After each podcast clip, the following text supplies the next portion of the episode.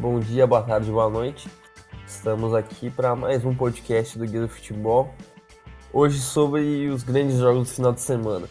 A gente resolveu falar sobre o que de melhor aconteceu nos principais jogos. A gente já tinha essa pauta um pouco antes dos jogos acontecerem, que tivemos Bayern e Borussia, um jogo valendo muito pela Bundesliga. Tivemos Barcelona Atlético de Madrid, valendo muito por La Liga. Tivemos Juventus e Milan, valendo muito pela, pela Série A. No caso, mais pro Milan nesse caso. Então, para este, este episódio tão importante, estamos aqui novamente com o Vitor Emanuel. Então, dê as boas-vindas aí, Vitor. Bom dia, boa tarde, boa noite, galera. Vamos comentar os principais jogos desse final de semana. Teve muito jogo bom, teve muito jogo importante que encaminhou, encaminharam boa parte das, das principais ligas. E aí vamos fazer também um panorama geral, como é que tá, que, é, quais são as principais brigas que ainda, que ainda estão por acontecer. Faltam um, sete, cinco jogos nas, nas quatro principais ligas. Vamos aí que temos muita coisa para falar desse final de semana e teve muita coisa boa.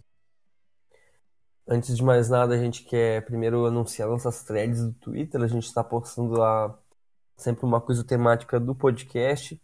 E a gente postou ontem uma sobre quantas as 10 vezes que o Messi uh, amassou o Atlético de Madrid.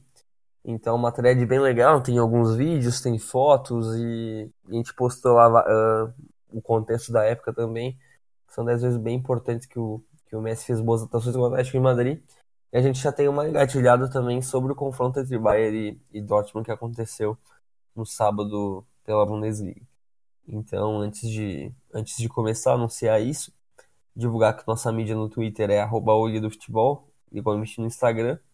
E a gente escolheu esses jogos porque eles tinham muita interferência não só tendo grandes jogos, mas também na tabela.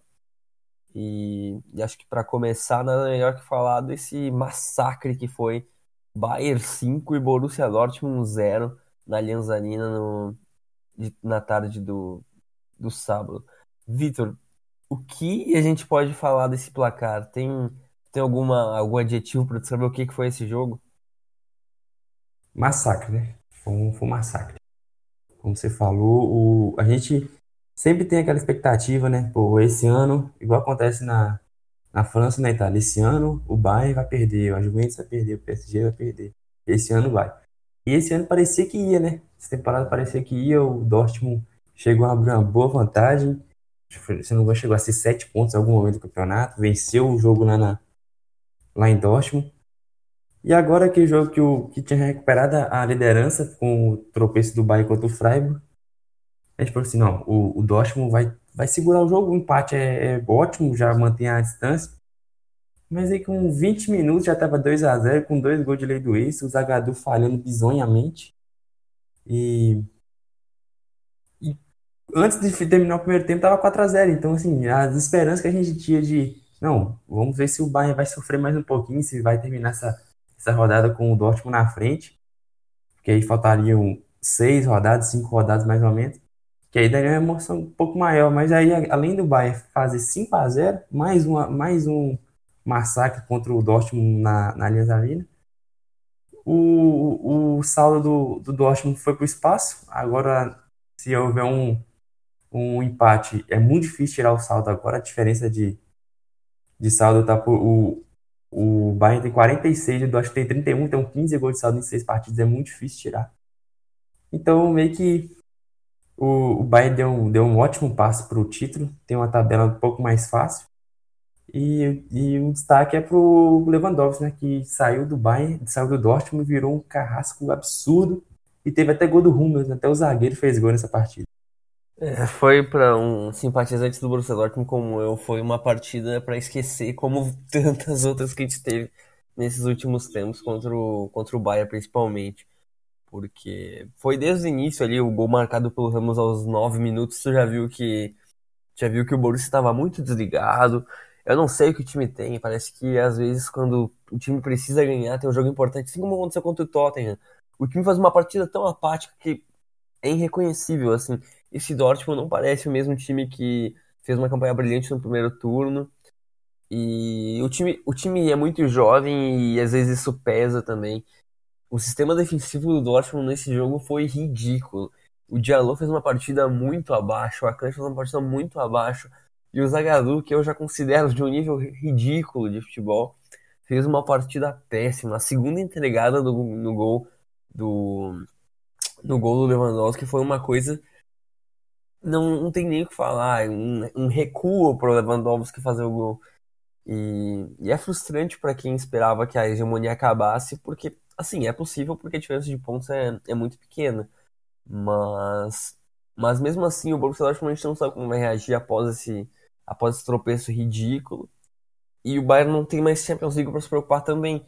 Então eu acho que o Bayern tem o caminho, o caminho livre, tem a faca e o queijo na mão para para conquistar esse título, até porque até porque agora a única coisa que tem no caminho é a Pocal, né? Mas não, não acho que se o Bayern tiver que escolher poupar uma, vai poupar na Pocal e, e o League vai ficar segurado, que foi uma grande vitória principalmente pro Nico Kovac que que já não tava não tinha a vaga segurada no no comando técnico do Bayern, né? É, o, o Kovac começou muito mal, né? O Bayern, o Bayern emendou algumas, algumas partidas perdendo. Eu lembro que teve um jogo contra o, o Düsseldorf em casa, que acho que foi 3x3, se não me engano, né? Porque o Düsseldorf estava apanhando todo mundo. Teve uma derrota pro Hertha também, acho que foi 2x0. Teve alguns momentos bem ruins, própria derrota pro Dortmund. E você estava falando que o Dortmund não parece nada com o do primeiro turno. Nos últimos 10 jogos, o Dortmund é o sétimo colocado. Fez 18 pontos nos últimos 10 jogos, com 5 vitórias, 3 empates e 2 derrotas, sofreu 17 gols nos últimos 10 jogos, atrás de, do Bayern, que fez 25, então o Bayern tirou 7 pontos nos últimos, nos últimos 10 jogos, quer dizer, se está 2 pontos na frente, o, o Bayern está a 1 um ponto na frente, o Bayern está. Então ele tirou, ele estava 6 pontos atrás na 10 partidas, na, na, 10 partidas, na rodada 18. Então a, o, o Dortmund deixou uma vantagem muito grande escapar na virada do turno, então é bem preocupante, né? Porque, como você falou, nas partidas importantes da temporada, o time foi muito mal, perdeu duas para o Tottenham. Eu vi o jogo lá na ida, jogou muito bem no primeiro tempo, mas do nada 3 a 0 é, o Tottenham fez, fez uma, um segundo tempo muito bom, o time conseguiu se defender.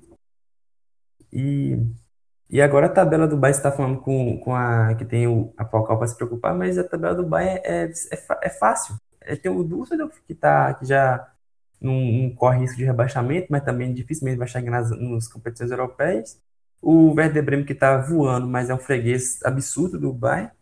O Nuremberg que já está praticamente rebaixado, o Hannover está praticamente rebaixado. Então, últimas, as próximas quatro partidas para o Bayern são muito são fáceis, enquanto que o Dortmund pega o, o Schalke, que é o clássico, o Schalke tá mal, mas é clássico, e o, e o Werder, fora de casa, que é o contrário do que acontece com o Bayern, o Werder é uma pedra de sapato do Dortmund. Então, tem boa chance do Bayern abrir uma boa vantagem nas próximas quatro rodadas e já encaminhar esse time. E ainda tem o Gladbach na última rodada fora de casa, né? É muito difícil. E eu acho bem complicado. Só que assim, antes desse jogo, antes, na rodada retrasada, o Borussia já estava atrás e o Borussia conseguiu tirar a vantagem vencendo e o Bayern empatando. Então, assim, impossível, impossível não é, né? Até porque a distância é muito pequena. Mas eu não sei como o Borussia vai se comportar depois dessa partida. Depois do jogo, o Borussia meio que vazou uma informação dizendo que estava acertado com o Torgen Hazard, que já pediu para já pediu para deixar o, o Borussia Mönchengladbach na próxima temporada. Ele é um jogador que me interessa bastante, é um jogador muito bom, que tem um maior rating da, da Bundesliga nessa temporada, então eu acho que vai ser um bom reforço, mas assim, não vai apaziguar os ânimos numa hora como essa, depois de levar 5 a 0 num, num clássico. E um, uma informação interessante aqui é que mesmo com esse equilíbrio, que esse equilíbrio que a gente pode falar, esse seria talvez o jogo mais equilibrado da Alemanha.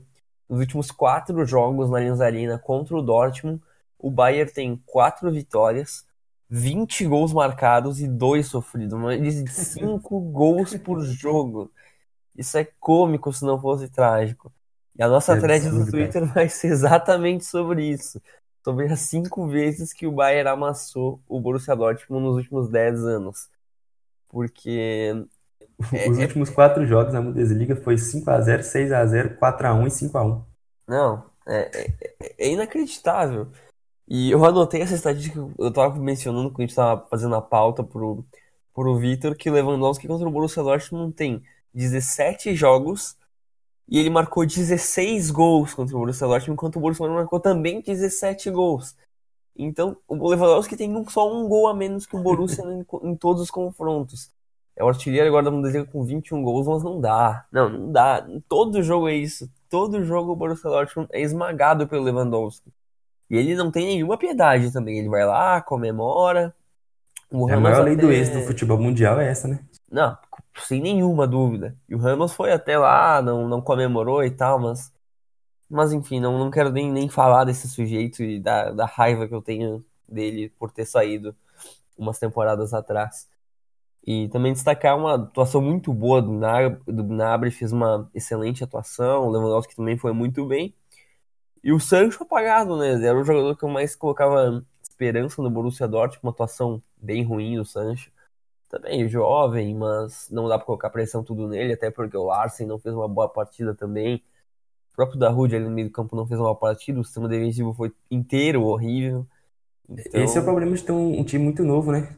É. Porque se você olhar nas notas do SofaScore, os cinco jogadores com menos de cinco, de seis na média foram justamente os mais novos. Sancho, Daru, Akanji, o Zagadou que fez uma partida absurdamente bizarra, e o Diallo. Esse é o problema de ter um time muito, muito novo, né? Que são talentosíssimos. O Sancho é potencial o melhor jogador do mundo.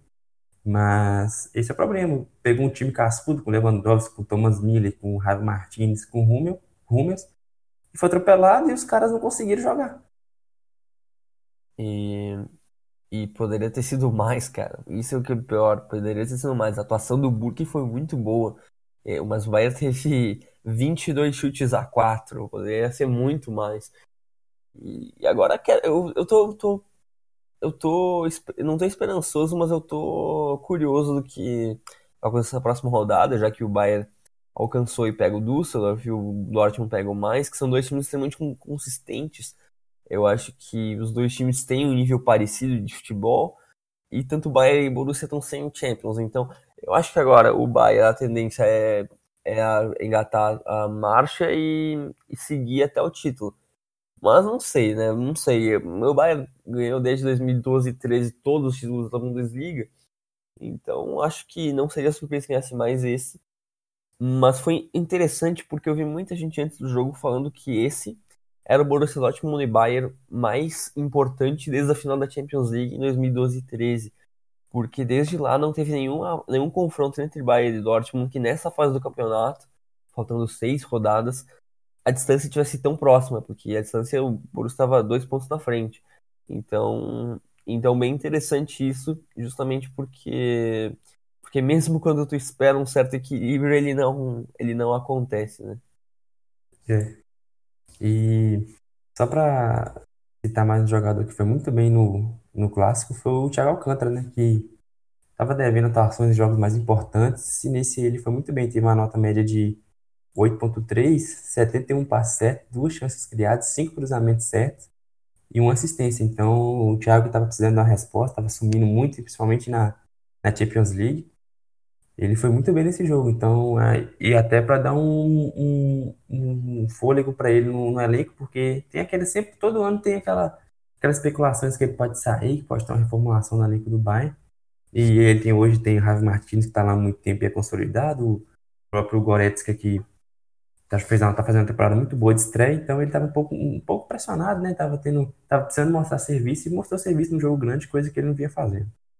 Tem uma bola que ele pegou, não sei se tava 4 ou 5 a 0 que ele pegou e no finalzinho do jogo, acho que acho que tava 4 a 0 que ele pegou e ele claramente estava com uma chance muito ele provavelmente ia perder a bola, porque a bola estava indo em direção à, à linha de fundo, e ele conseguiu tirar e dar um passe espetacular sem, sem ver, que foi ridículo, foi ridículo. Procurem esse vídeo depois, o vídeo é ridículo, ele pega ele consegue dar um passe sem ver para o companheiro de equipe e tirar todo o perigo defensivo que o Bayern poderia sofrer naquele lance.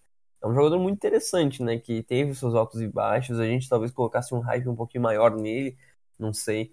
Mas um jogador muito interessante mesmo.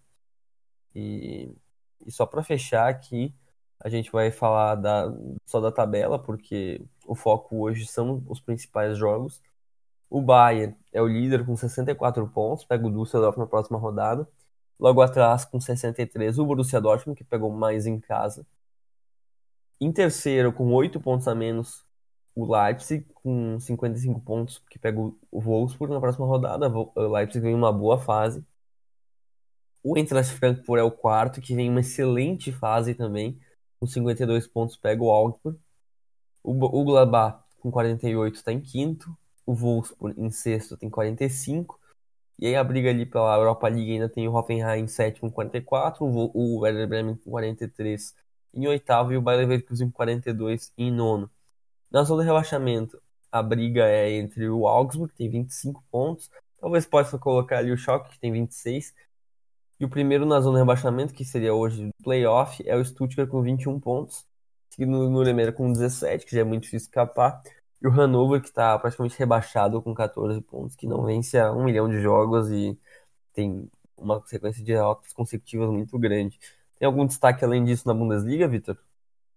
É, o, principal destaque para mim é, é, a fase do Werder, né? Que não, não perdeu ainda em 2019, já, já tá empacando mais de 10 partidas consecutivas perder, tá na semifinal da, da, da Pokal.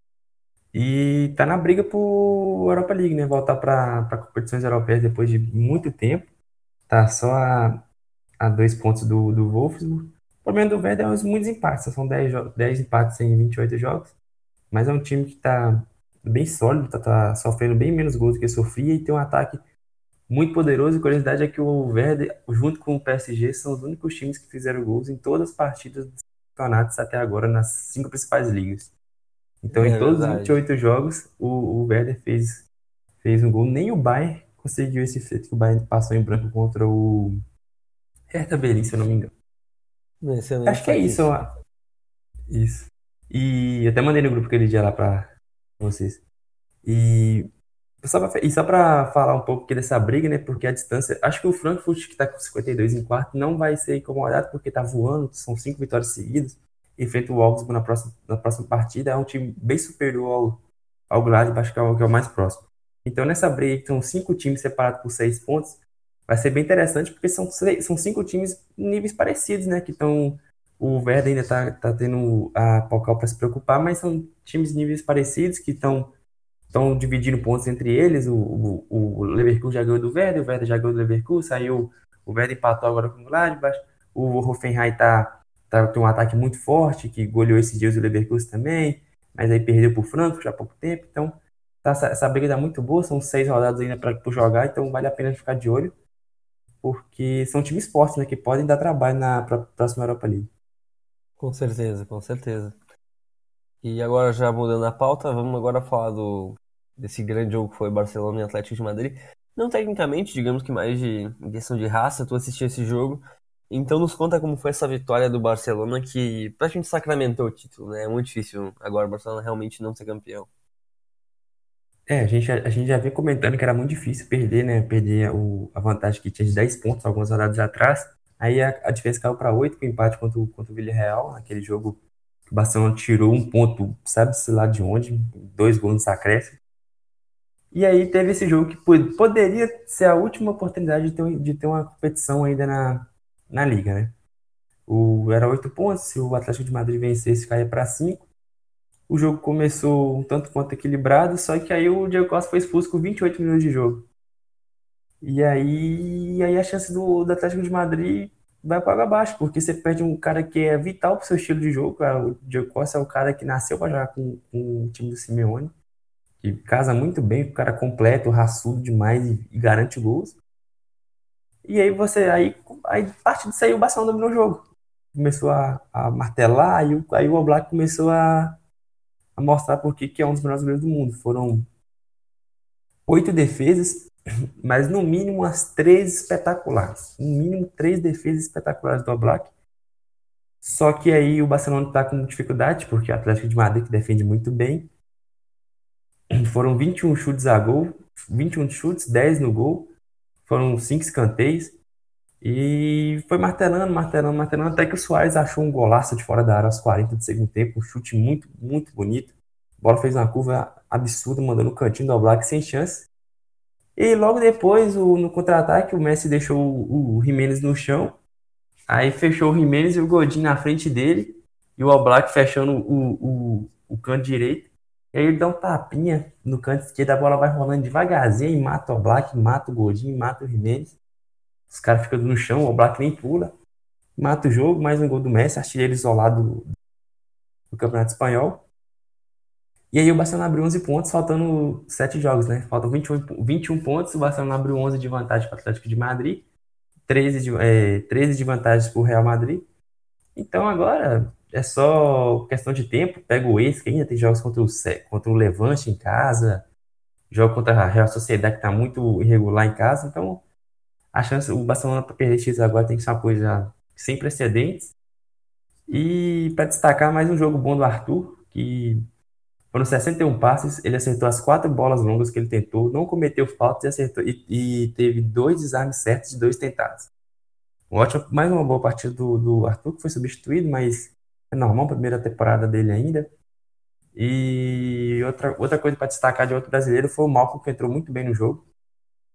Participou bem, é, criou chances, teve chance de marcar também. Entrou no lugar do Coutinho, que que não foi tão bem. Assim, o Coutinho, na verdade, o Coutinho saiu para alinhar o Arthur, o Malcom trocado do Arthur. O Coutinho não foi tão bem, mas ele já foi um pouco melhor do que ele vinha sendo. Então, assim, já mostrou um pouquinho mais de participação no jogo, deu passe, chutou a gol, o Black fez umas boas defesas, saiu uma, uma hora cara a cara com o Black, o Black pegou. Não foi bem, não foi o que a gente espera do Coutinho, mas foi uma partida melhor do que ele vinha apresentando. Então, uma pequenininha melhor aí, vamos ver se se ele consegue recuperar o nível que ele apresentava lá no, no, no livro, porque tá, tá devendo bastante pro time. E tu destacou a partida do Black, que pra mim hoje é o melhor goleiro do mundo.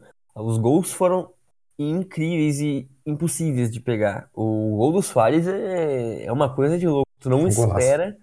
e ele acerta um chute de muito longe que para mim é impossível o Black pegar. E o do Messi foi, foi gol a lá Messi, né? Não, não, não tinha nem como prever que ele ia chutar naquele canto ali o Black ficou parado e, e ficou transtornando, não tinha o que fazer, né? Foi, foi um belo gol. A diferença de 11 pontos entre Barça e Atlético de Madrid hoje, faltando 7 rodadas, no campeonato normal já seria completamente difícil e, e num Messi de temporada de bola de ouro, que para mim hoje ele seria o bola de ouro sem nenhuma dúvida e nenhuma com contestação, ele é muito difícil, tipo, mais ainda. Ainda tem o, Ainda tem o, o adendo que o Barcelona ainda tem a Champions League, mas nessa hora do campeonato nem tem mais o que fazer. O Barcelona pega o Ace na próxima rodada, que é o Lanterna, que provavelmente vai ser rebaixado. Então a tabela também ajuda o Barcelona e provavelmente o título tá. O título vai, vai para Catalunha. Messi com um número descomunal de gols e chances criadas. O Future fez. Não sei se foi o Future, mas eu vi no Future, nosso, nossos amigos aqui também de podcast eles fizeram um, um gráfico que, que mostra a relação entre gols e chances, e chances criadas. E todo mundo mantém uma média ali, digamos que Lewandowski, Cristiano Ronaldo, Salah, Mané. E o número do Messi é uma coisa que ele tá lá em cima. São 30 Não, poucos... esse gráfico é absurdo, cara. É absurdo. São 30 e poucas chances criadas e, e o número de gols ali na temporada. E é um bagulho ridículo, porque o Messi muito acima, tipo o dobro de chances. O dobro não, talvez o triplo de chances criadas e o número de gols muito acima de todo mundo. Então... Você vê um bolinho de jogadores, aí lá no, no, canto, no alto do canto direito, que é o quase o máximo, tem o Messi sozinho. Ninguém nem próximo dele. E no Twitter ainda que tu abre a mídia, tu não abre antes, tu nem sabe que o Messi tá lá de é, tão afastado consegue... que ele tá. É, é ridículo, é ridículo. Ele tá muito acima de todo mundo. Eu tava falando com o Victor que gente, eu fiz a thread no Twitter faz uma semana, eu acho, sobre os ratings da, da Champions League. E aí eu comentei, ah, tem um jogador com mais de 9, um com 8 e o resto tudo abaixo com 7. Porque basicamente é isso que o futebol se resume hoje. Tem um alienígena, aí o com 8, com 8 de rating era o Neymar, que também fez uma grande Champions League, e abaixo todos os jogadores com 7. Então é fantástica a temporada do Messi, temporada de bola de ouro. E hoje é o grande candidato, né? Eu não, não vejo nenhum, nenhum nome muito próximo dele hoje. E foi o Man of the Match ainda na partida, foi, fez uma, um grande jogo. E também apontar essa freguesia que o Atlético de Madrid tem com o Barcelona, né? É uma freguesia que a gente às vezes não parece, porque a gente tem a impressão que o Atlético de Madrid tem ido bem nos últimos anos e tem, e tem feito bons confrontos, mas não é bem assim. O que faz a gente pensar bastante disso é porque nos dois confrontos de Champions League, o Atlético de Madrid eliminou as duas vezes o Barcelona. Só que acontece que a, a vitória em 2013 14, se não me engano, e não lembro qual foi a última eliminação, 2015 16, se eu não me engano, ou 2016 17. Eu não lembro, mas lembro. A última, a última eliminação do Barcelona Atlético de Madrid. Foi Esses... 15. Foi. Não, agora você fez uma boa pergunta, hein? É, não, não, não, não tô lembrado. 15 16. 16 17 foi contra a Juventus. Isso. É, então, tu tem esses dois jogos que o Barcelona perdeu pro Atlético de Madrid. Só que foram as únicas duas derrotas do Barcelona contra o Atlético de Madrid nos últimos 28 jogos. Desde 2010 11, são 17 vitórias do Barcelona, 9 empates e 2 vitórias do Atlético, ambas em Champions. Mesmo no título espanhol do Atlético de Madrid, né, quando eles foram campeões, eles não venceram o Barcelona, foram empates. Então, a vantagem do Barcelona no, no confronto é muito grande. E desde 2007, com Barcelona Atlético de Madrid no Camp Nou, foram 10 vitórias do Barcelona e 2 empates. Então é uma freguesia, né? É, o curioso é que o Atlético de Madrid é o inverso, né? Ele engrossa pro Real na, na Copa do Rei, engrossa pro Real no Campeonato Espanhol, mas na Champions League foi eliminado já as três, quatro vezes. Perdeu duas finais.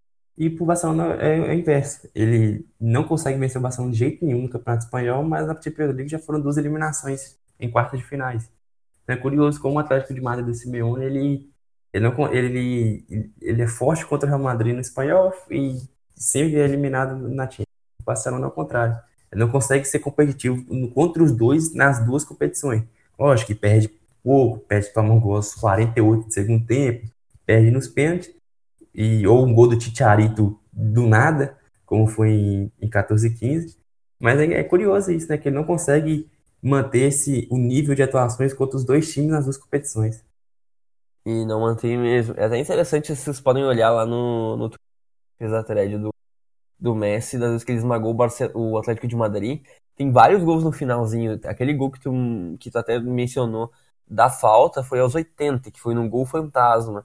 Aí tu tem gols do Messi no finalzinho. O próprio último jogo agora, em um jogo normal, seria o um empate, porque o Barcelona marcou 85 86, né?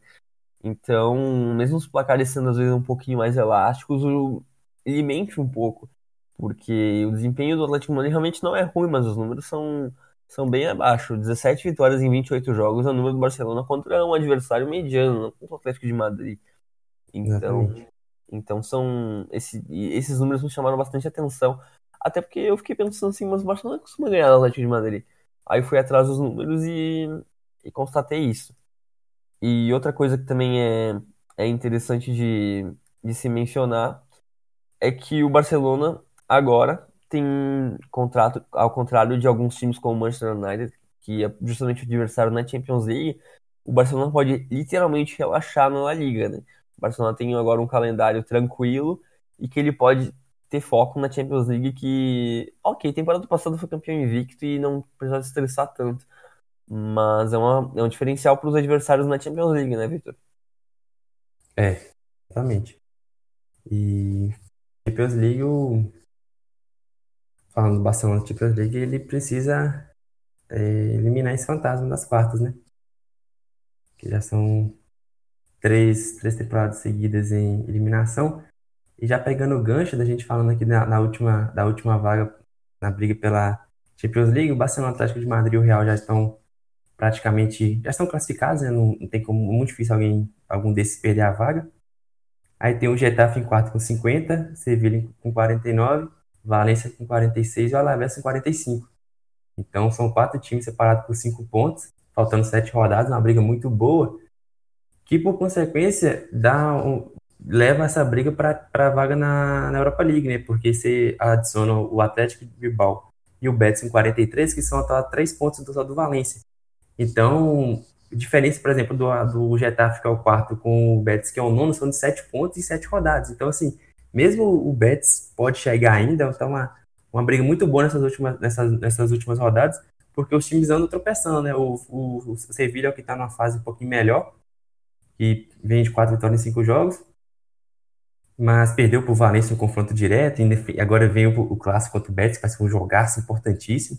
O Valencia que vinha voando, perdia muito tempo, era as maiores sequências invictas da história do Valencia, perdeu para o Valecano, e agora enfrenta o, o Levante, que está ameaçado de, de rebaixamento, é um jogo, é um derby ali da, da região, então é uma briga muito boa, que a gente estava até destacando, a gente falou muitas vezes, né, que sobre o Getafe, que o Getafe veio de três vitórias, três jogos sem, sem vencer, chegou a perder para o Leganés em casa, mas recuperou, venceu o Atlético de Bilbao, voltou para a quarta posição.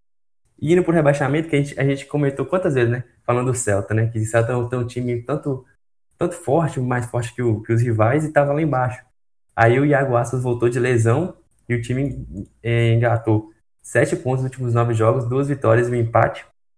Saiu da zona de rebaixamento, colocou o vídeo real, ultrapassou o Valladolid também e já encostou em Levante no Girona. Então a distância ali do, do Raio Valecano, que é o 19 com 27 pontos, para o Girona, que é o 14, são de 7 pontos só. E o Girona perdeu 4 dos últimos 5 jogos. Vem perder em casa nos últimos. Vem três derrotas seguidas em casa. Perdeu agora para o Espanhol.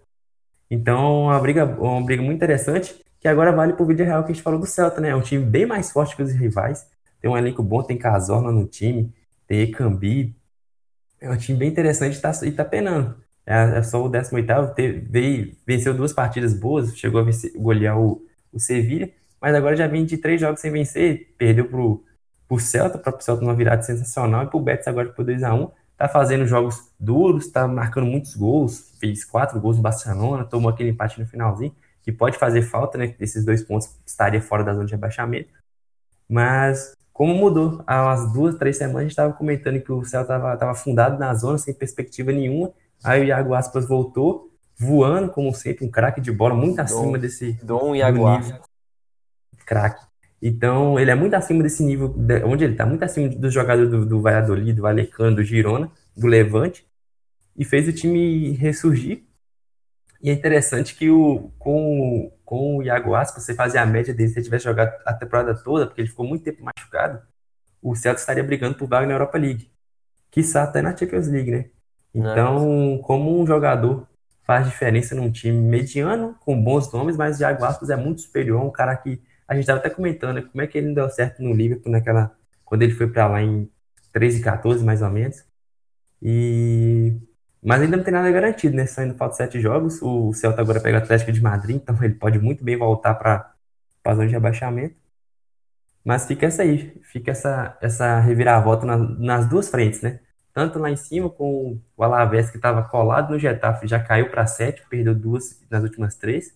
E como o Celta, que estava fundado lá em 19 ou 18, na última vez que a gente falou, já subiu para 18 sexto colado no, até no Girona, que é o décimo quarto. Celta também é um time que gosta de levar gol, né? Nos últimos, nos últimos três Sim, jogos para né? Nos últimos jogos para ganhar. Foi 3 a 2 contra o Celta de. Uh, foi 3 a 1 contra o Celta de Vigo, uh, contra o, o Villarreal. Foi 3 a 3 contra o Esca. E foi 3 a 1 contra a Sociedade. Isso que o Iago Aspas marcou 5 gols nos últimos três jogos. Então, então vai ter que. O Iago Aspas vai ter que carregar esse time, porque a tabela, como você disse, Atlético de Madrid fora no próximo jogo é muito complicado, né? E o, nosso showdazinho, o Getafe, ganhou do Atlético Bilbao. Começou o campeonato muito mal, até brigou contra o rebaixamento em grande, grande parte do campeonato, estava muito bem, estava numa, numa crescente muito grande, tanto que hoje está só a três pontos do Valência, que é o sexto na Europa League, e uma vitória muito importante que de 1 a 0 e, e agora o Getafe segue, segue firme na briga pela, pela vaga na Champions League e pega o Valladolid na próxima rodada que briga para contra o rebaixamento. Então, então uma grande, uma grande vitória do Getafe que está mais vivo do que nunca na briga. E Vitor, qual a classificação agora de La Liga? É, o, vamos lá, Barcelona em primeiro com 73, Atlético de Madrid 62, Real 60 e Getafe com 50 e fecha a zona de Champions League. Na, na, nas duas vagas de Europa League, Sevilla 49 e Valência 46.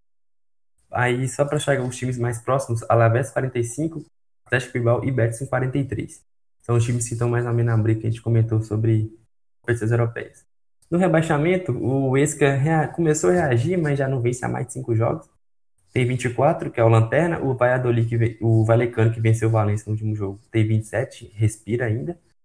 E aí, quem voltou para o de abaixamento foi o Vídeo Real com 30. Valladolid colado com 30, mas tem um mais vitórias, tem uma vitória a mais. E na, em, bem próximo ainda tem o Celta de Vigo com 32, Levante 33 e Girona 30. Então, muita coisa em aberto ainda na, na Liga. E vamos acompanhar, né? Porque são sete rodadas muito importantes que serão de fortes emoções ainda.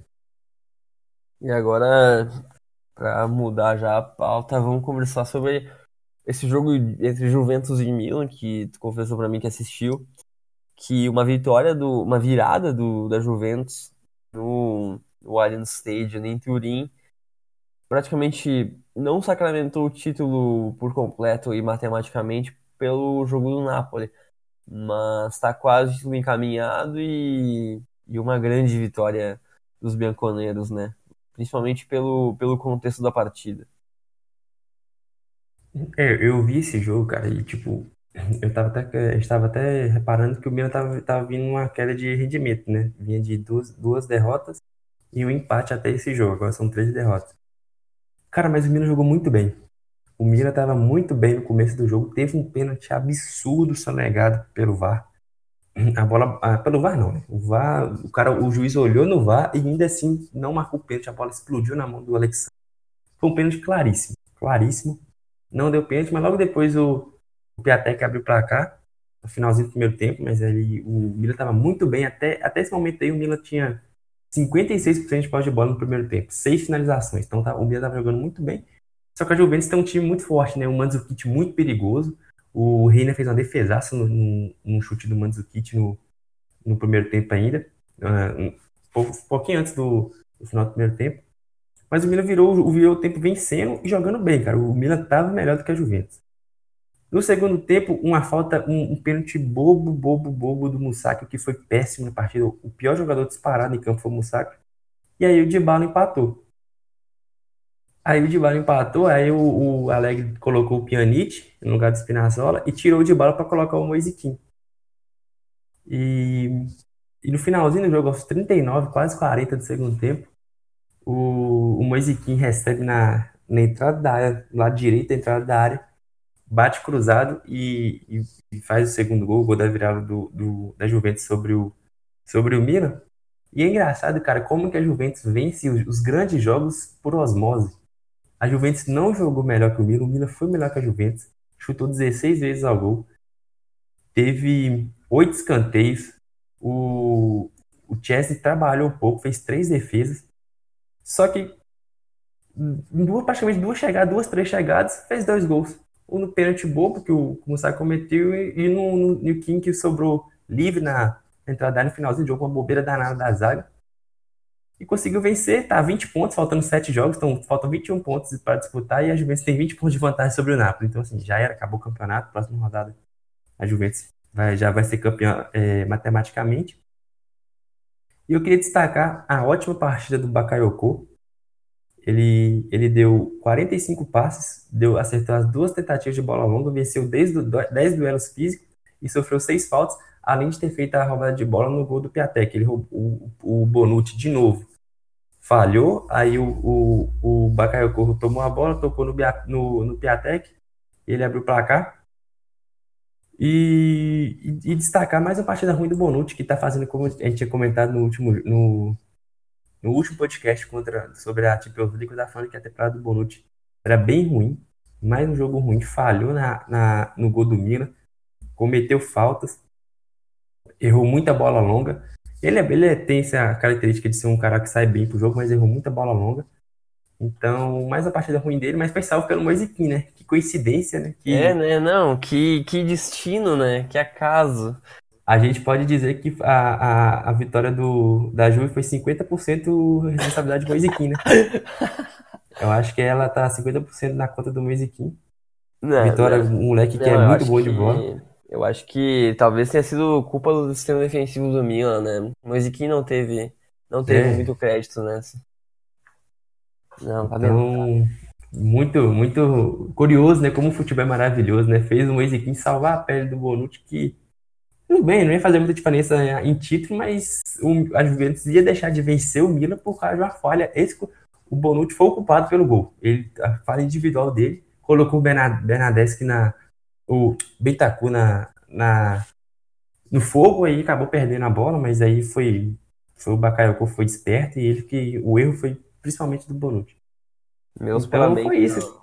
Meus parabéns ao senhor Leonardo Bonucci que conseguiu a raiva dos, das duas equipes num, em questão de uma temporada, né? Não, meus, meus parabéns. Não, o Bonucci é uma, o Bonucci é uma linda. Você tá doido? O cara, o cara hoje ele é um jogador mais odiado do mundo aí. O cara, que é, o cara foi capitão das duas maiores times da Itália e faz isso. Mas enfim. Então, é, é, foi isso. O Juventus venceu um Milan que jogou bem, que mostrou mostrou caráter, né? Mostrou que é um time forte. O Piatek monstro, o cara é matador demais, é o artilheiro da, da Série A agora. Foi isso. O, o, o que me impressiona é como a Juventus vence por osmose, vence sem precisar jogar bem, vence qualquer time, não faz diferença ele jogar contra o, o Kiev ou jogar contra o Milan, vence da mesma forma, sem fazer muita força. E, e o campeonato italiano a gente sempre lembra também pelos erros de arbitragem crassos. E como o VAR diminuiu bastante, mas principalmente o, a Juventus sendo favorecida não era novidade no campeonato italiano. A gente não pode, a gente não pode se cegar a esse fato. Mas o pênalti sonegado o Milan é uma coisa de louco. É, é inacreditável a chance que a chance que o árbitro ainda teve de olhar o vídeo e, e não voltar atrás é, foi, foi ridículo. E outro fato que eu anotei aqui no Moisquinha, ele marcou 5 gols em 230 minutos na Série A, com um gol a cada 47 minutos, que hoje é o melhor, é o melhor aproveitamento na Série A. E o Piatek empatou com o galera na artilharia do campeonato, mesmo com a derrota. E esses são dois artilheiros improváveis, digamos, que no começo da temporada ninguém esperava que os dois jogadores marcassem, marcassem tantos gols. E o Moisquina agora um bom aproveitamento, ressurgindo após o empréstimo contra, uh, com o, pelo Hellas Verona, que, que foi um bom empréstimo para o jogador italiano, que, bom, salvou a vida do Bonucci, uma ironia do destino, acho que a gente não tem nem comentar muito mais sobre, sobre isso, porque acho que tudo já foi mais ou menos dito, mas uma ironia do destino aí que, que causou isso para causou isso pro, pro Bonucci. E o outro fato que acho que é mencionável é que o Cristiano Ronaldo pode não jogar contra, contra o Ajax por lesão, né? A gente até mencionou no último podcast sobre a Champions League. E, e bem interessante isso, né? Como é que será que a Juventus vai lidar com o título encaminhado, mas com uma Champions League logo aí, talvez sem o Cristiano Ronaldo, seu melhor jogador, num duelo tão importante, né? É, o... E a notícia de agora é que o Kelly também tá fora, né? porque ele machucou, não, não foi nem relacionado. O Cristiano Ronaldo foi relacionado, mas é dúvida ainda. Então a Juventus vai com dois, pode, se o não jogar, vai, vai com seu, sem seu principal zagueiro, sem seu principal atacante, né? Pegar o Ajax, mas já comentamos, já comentamos no último podcast que foi que é um jogo que é um pouco é uma armadilha, né? A Juventus tem que abrir o olho porque o Ajax está voando, então Apesar do time estar tá bem descansado também, né? Não tá, não tá precisando fazer força nenhuma para ser, ser campeão da, da Série A. Mas sem seus, seus dois seus principais jogadores, pode ser que complique um pouquinho a vida da Juventus. E agora com a classificação na, no italiano, que, que, que a Juventus é líder com 84 pontos, seguida pelo Napoli, que tem 64 e logo atrás vem o, o Napoli empatou até com, a, com o Genoa no, na última rodada. E tinha perdido antes pro Empoli. Logo atrás, quer dizer, logo atrás não, porque são uma diferença de 7 pontos. Tem a Inter, que empatou contra a Atalanta por 0 a 0 O Milan, que perdeu, tem 52 pontos e briga claramente pela quarta vaga. Enfrenta a Lazio na próxima rodada, um adversário forte. E vai ter que cuidar para não perder essa vaga, principalmente para Roma e para Atalanta, né? A Atalanta vem numa boa sequência, conseguiu empate contra a Inter, venceu a Bolonha, venceu o Parma e, é um, e tem um time muito bom. Há muito, muito tempo tem um time muito interessante. Fez uma última temporada extremamente boa. A penúltima foi incrível também. inclusive com vaga europeia. E a Roma com 51, que tem um time muito forte também. Uh, tem uma diferença de apenas um ponto para o Milan. Então, essa briga vai ser muito interessante. A Lazio com 7, em sétimo tem 49, Torino em oitavo com 49 também. Ainda brigam ali por uma vaga na, na Europa League, porque a diferença também de dois pontos para Roma, que é a segunda ali na, na zona. E na zona de rebaixamento tem o Dinese e o Spal, ambos com 32, que ainda correm sério risco. Bolonha com 30 deu uma ressurgida após a vitória contra o Lanterna Kiev por 3 a 0 O Empoli com 18, uh, em 18º, primeiro time da zona rebaixamento, tem 28. Frosinone com 23 em 19 E o Kiev rebaixado praticamente com Acho que nem. Acho que matematicamente já tá rebaixado. Não, acho que não sei, porque tem 20, 19 pontos de diferença pro, pro Bolonha. Já tá praticamente rebaixado. Na, na próxima rodada vai ser rebaixado, provavelmente. É, contra, contra o Napoli ainda não tem muito o é. que fazer. Vai ser provavelmente rebaixado na próxima rodada. Tem uma derrota, 11 empates e. Não, uma vitória, 11 empates e 19 derrotas. Uma campanha muito, muito fraca do, do Kiev. E agora, para não se estender tanto, vamos, vamos chamar agora a Premier League.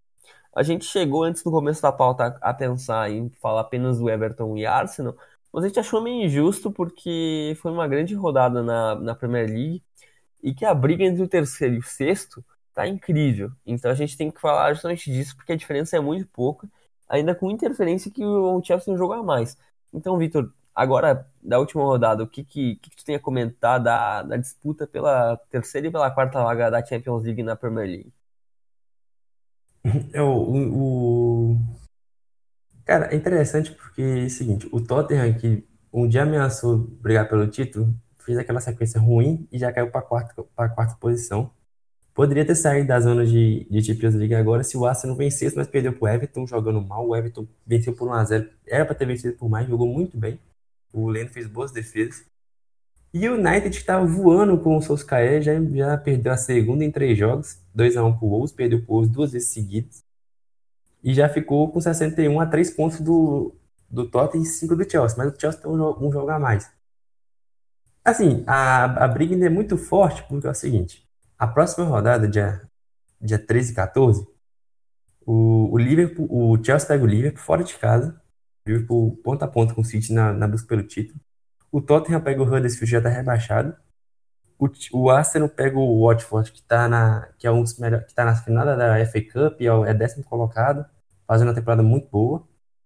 E o United pega o West Ham, que perdeu ontem pro, pro Chelsea. Então é o seguinte, se acontecer, por exemplo, do, se tudo acontecer como deve, como o normal, o Chelsea deve perder pro Liverpool, que está brigando pelo título. Então pode, pode bolar tudo, pode ficar 67, 66, 66, 64 o, o Tottenham na, na, frente, o Chelsea e Arsenal empatado e o United um pouquinho atrás, com o Chelsea com um jogar, um, um jogar mais ainda. Então, essa briga está muito boa, faltam só cinco rodadas para o Chelsea, seis para o Tottenham, para o Arsenal e para o United. Mas promete muito, porque quem ficar fora da, da Champions League nesse, nessa temporada vai ficar muito abaixo por conta da, das receitas. O Tottenham não pode mais, não pode ficar fora, porque agora inaugurou o estádio. E o United tem um time muito caro para ficar fora da, da, da Champions League. O Arsenal e o Chelsea, o Chelsea tem o, passou por, esses, por essas turbulências com o Sarri, parece que se recuperou um pouco, né? são três vitórias seguidas. E o Arsenal está fazendo uma ótima temporada com o Naim Emery, mesmo com a última derrota, é uma derrota normal que acontece. Mas os times, principalmente o Arsenal, não merece ficar fora, porque o trabalho do, do Emery é muito bom. E eles ainda têm, o Chelsea e o Arsenal ainda têm Europa League, como o Tottenham United, United também tem a, a Champions League, mas aí são, são cenários diferentes, porque o Chelsea já são os grandes favoritos para ser, serem campeões. Então é curioso para ver como é que eles vão conciliar com as competições europeias, porque muito provavelmente o, Tottenham o United vão ser eliminados agora nas, nas quartas de final, porque pegam times bem superiores, e já vão ficar por conta só de, de Premier League. E, e o Chelsea e o Arsenal com um título bem próximo de se chegar à semifinal. O, o Chelsea, por exemplo, pega o Slavia Praga, que é, é, é franco favorito para se classificar.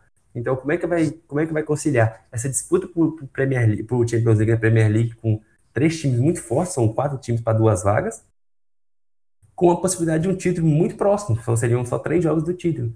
Então, fiquei curioso para essas próximas rodadas, para esses próximos, para essas próximas semanas, para ver o que, que vai acontecer, como é que vai ser as prioridades dos times Então é uma disputa muito forte, né, cara? São quatro times de níveis parecidos com a tabela da Premier League, que é que são times, são, é muito equilibrado, os times de meio de tabela são fortes, estão, estão se mostrando bem fortes, o Leicester na, na, numa sequência muito boa, o Everton finalmente mostrando, se jogando com o nível do elenco que tem, o Wolves faz uma temporada muito boa, o Watford na final da, da FA Cup, então essa briga pela quarta, pela terceira e quarta vaga na, na Premier League promete, promete demais. Eu anotei aqui do, da tabela do Arsenal, do Tottenham, do Chelsea, do Manchester United, que são os times que brigam pela vaga na Champions League. É interessante porque, assim, quem pode crescer? O Tottenham pode crescer porque agora tem o fator do estádio, é um fator novo. O estádio ficou muito lindo, a torcida gostou muito, aumentou a capacidade. Então a tendência do Tottenham é apenas de crescer, porque tu tem Huddersfield em casa, tem Brighton em casa, tem West Ham em casa e tem Everton em casa. West Ham e Everton são adversários fáceis, mas não, não são do, do Big Six. Então já tu tem uma, um grau de facilidade um pouco maior. Fora que tu, desses aí, joga mais jogos em casa, tem um jogo a menos que o Chelsea, então tu pode tirar essa vantagem facilmente. Então eu acho que o Tottenham é o quem mais foi beneficiado pelo, pelo final de tabela agora. E é muito interessante porque o Chelsea, que o Chelsea, mesmo sendo hoje o terceiro colocado, é o que tem a tabela mais difícil, pegando o Liverpool fora.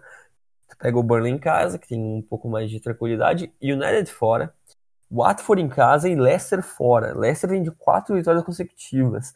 O Watford, ele sempre costuma complicar a vida dos grandes, é um time muito forte. United no Old Trafford não tem nem que falar. Liverpool em Anfield, brigando pelo título, é muito difícil. Então a tabela do Chelsea é muito difícil, tem um jogo a mais ainda. Então, para mim, os dois que vão que vão se classificar para a Champions League vai, vai ser Tottenham e Arsenal.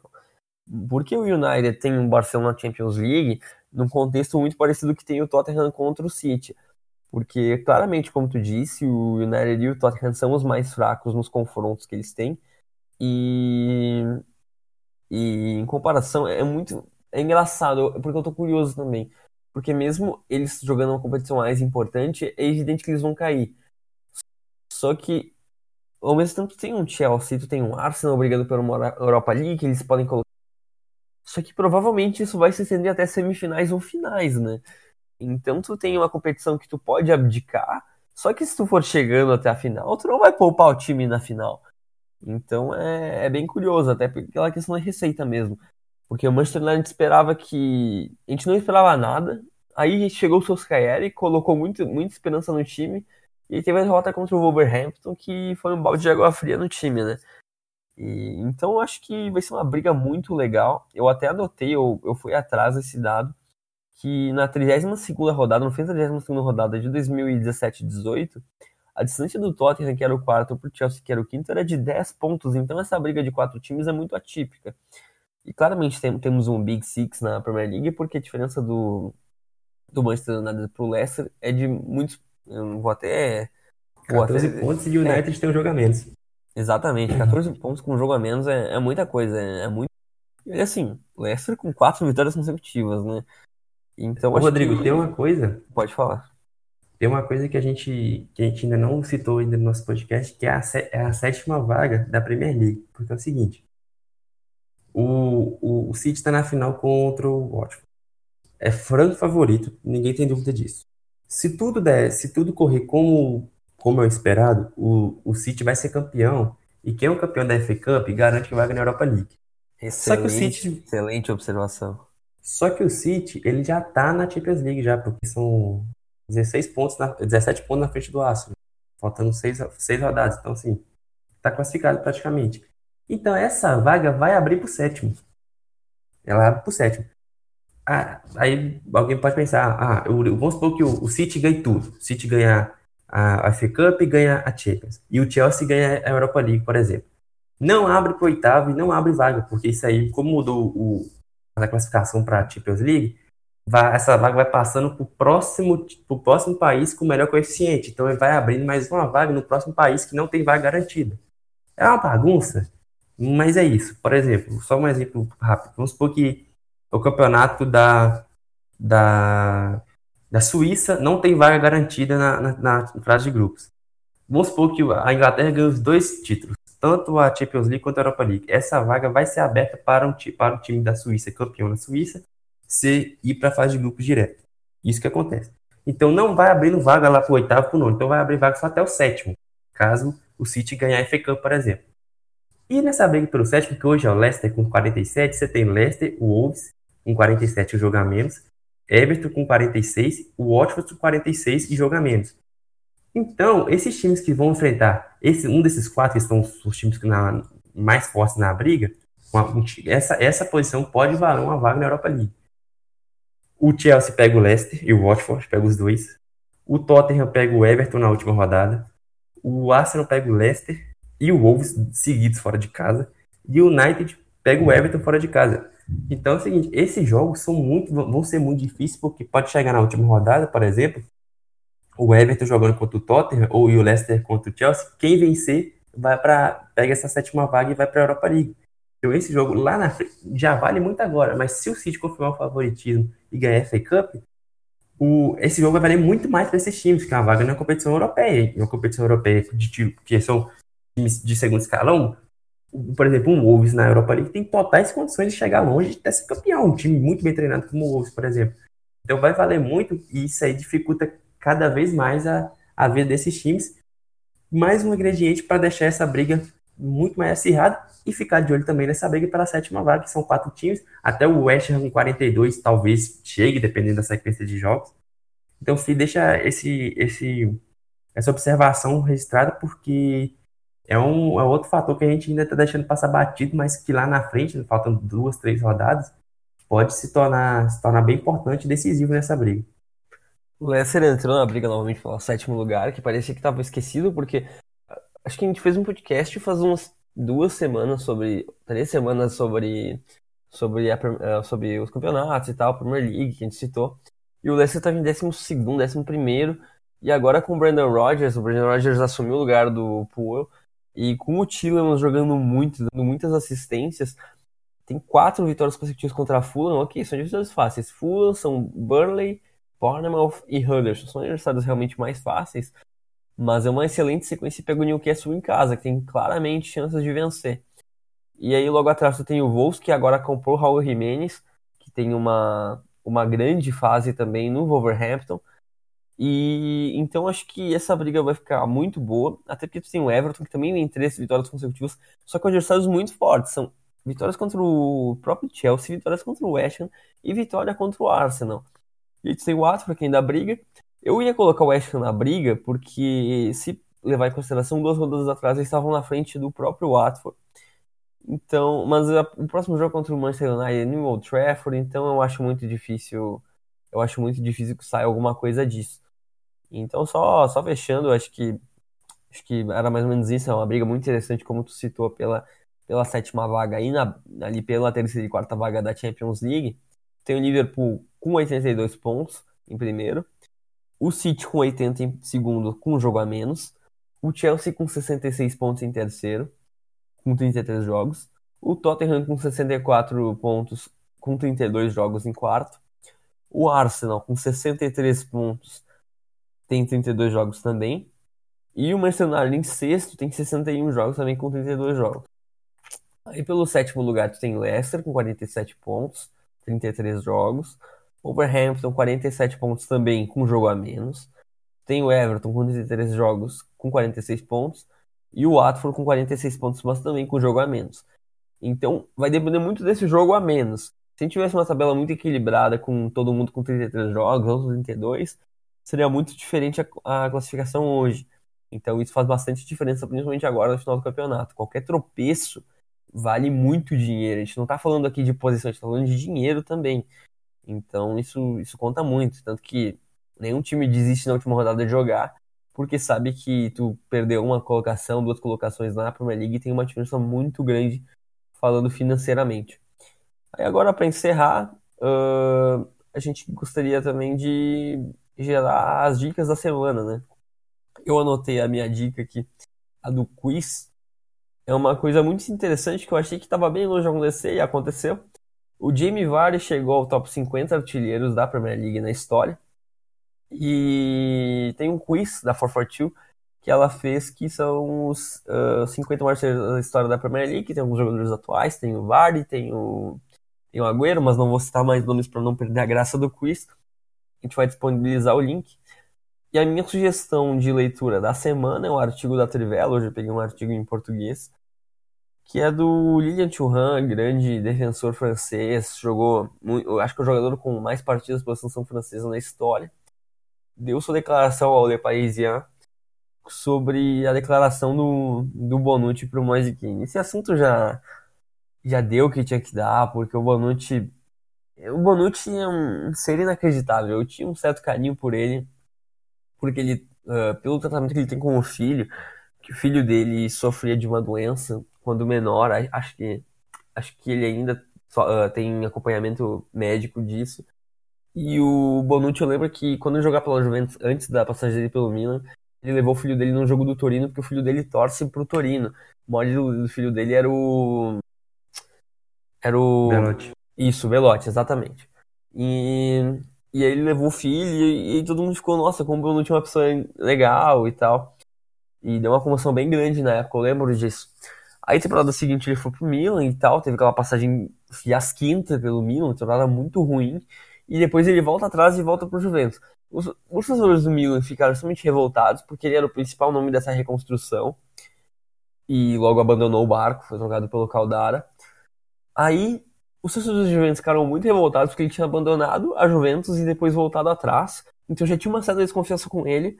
E agora, depois desse racismo do King, que, que os torcedores do Cagliari, para quem não sabe, que a gente tá falando, os torcedores do Cagliari uh, insultaram o King depois da comemoração do gol dele com diversos cânticos de macaco, até antes do, do eh, antes do gol estavam entoando vários cânticos. E aí, pós o jogo, o Bonucci falou que a culpa era 50-50, era tanto música que comemorou quanto os torcedores racistas. E em 2019, né, a gente não tem nem que falar que racismo é um absurdo, que, que isso não é nem sequer uma discussão, que isso é uma questão de crime. E o Bonucci, justamente o capitão do time do, do Moisiquinho, tá, na real não o capitão, né, mas o, o grande líder falar uma coisa, um absurdo desses é uma coisa ridícula em 2019. E o Tio Han, ele não tem papas na língua, ele falou justamente o que ele pensa, ele falou em relação dele com o racismo, e dessa fala extremamente, que a gente pode falar de infeliz, no, no, no mínimo, no mínimo infeliz. No mínimo, no mínimo. No mínimo dos mínimos. Mas, mas achei bem interessante isso e até uma discussão de racismo no futebol, que Champions League tem uma campanha de Say No to Racism faz bastante tempo já. Embora a gente veja várias passadas de pano no italiano, vários times grandes que, que têm cânticos racistas e, e que têm torcidas racistas e que nada acontece. Então acho que ao menos serviu para um, um bom debate e não é não tem nem o que discutir, né? Foi uma, uma falha, uma, uma fala ridícula do, do Bonucci e essa é a minha dica da semana. Então, Vitor, qual é a tua dica da semana para os seguidores? É, como o nosso, o nosso podcast foi base, basicamente falando de clássicos, né? Eu vou deixar o, a sequência de quatro jogos em 2009 entre Werder Bremen e Hamburgo, clássico do Norte, da Alemanha. Que eles disputaram semifinal de Copa da Alemanha, semifinal de, de Copa da UEFA na época, e jogaram um, um jogo na, na Bundesliga, na 31ª rodada da Bundesliga, decisivo também. Quatro jogos em 19 dias. O Werder Bremen tinha um time massa com o Diego, com o próprio Ozil, o Galmeida, que era um bom atacante na época, Pizarro. O, o Hamburgo tinha Olite, tinha Yarolin, tinha Paulo Guerreiro. Então foram quatro jogos em 19 dias, uma sequência absurda, coisas que não tinha precedentes na história do clássico, um dos clássicos mais tradicionais da, da, da Alemanha. Entre dois dos maiores times, cada time jogou só, só não jogaram uma temporada de Bundesliga, o Werder não jogou uma e o Hamburgo não jogou essa também. Então, são dois times muito grandes, muito tradicionais, que fizeram essa sequência de jogos incríveis. Teve jogo decidido nos pênaltis, teve virada histórica.